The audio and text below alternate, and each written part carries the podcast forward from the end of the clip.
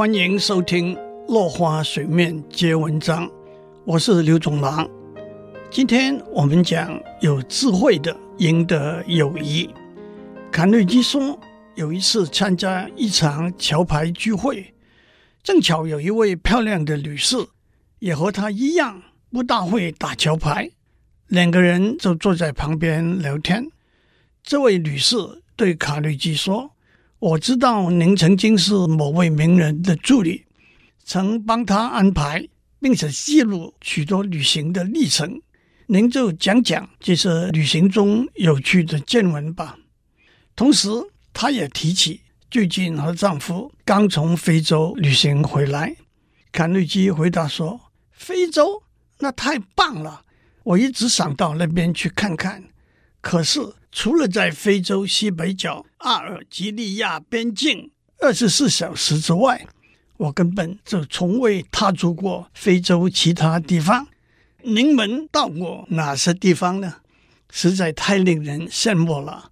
您赶快讲给我听吧。这位女士滔滔不绝讲了四十五分钟，也没有再问卡内基本人的旅行经验了。卡内基又说。在晚宴上，客人里头有一位著名的植物学家，卡内基就像着魔一样，听这位植物学家讲述有关植物学的种种奇怪现象，同时也向他学习在温室栽育花草要特别注意的事项。宴会上，卡内基几乎忽略了其他客人，整个晚上。专心听这位植物学家的解说。当晚宴结束的时候，这位植物学家特别在主人面前推崇卡内基，说他是一位风趣、健谈、极具感染力的人。卡内基心里说：“风趣、健谈，整个晚上我压根没说过几句话，即使当时我想说，也搭不上腔。”因为我是植物学的大外行，在社交场合成为受人欢迎的健谈者，有两个秘诀和一个大忌。第一个秘诀是诚意的聆听别人讲的话，诚意的聆听不但是一个学习的机会，也是最得体的恭维。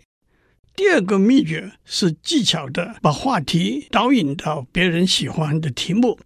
能够把话题散布在每个客人身上，才是成功的好主人。至于大忌，就是只讲自己的事，大言不惭，旁若无人。说的严重些是自大自私，说的轻松点就是枯燥无趣。卡内基指出，透过问答把对方导引到您想要的结论。要用一连串让回答者可做出正面回答的问题，如他们的回应是同意、是的、正该如此，就会很顺利的被导引到想要的结论。如果您的问题引起对方反对、不同意和反感，“不”这个字出了口，事情往往就弄僵，再也回不去了。今天先讲到这里。下次我们再讲有智慧的赢得友谊。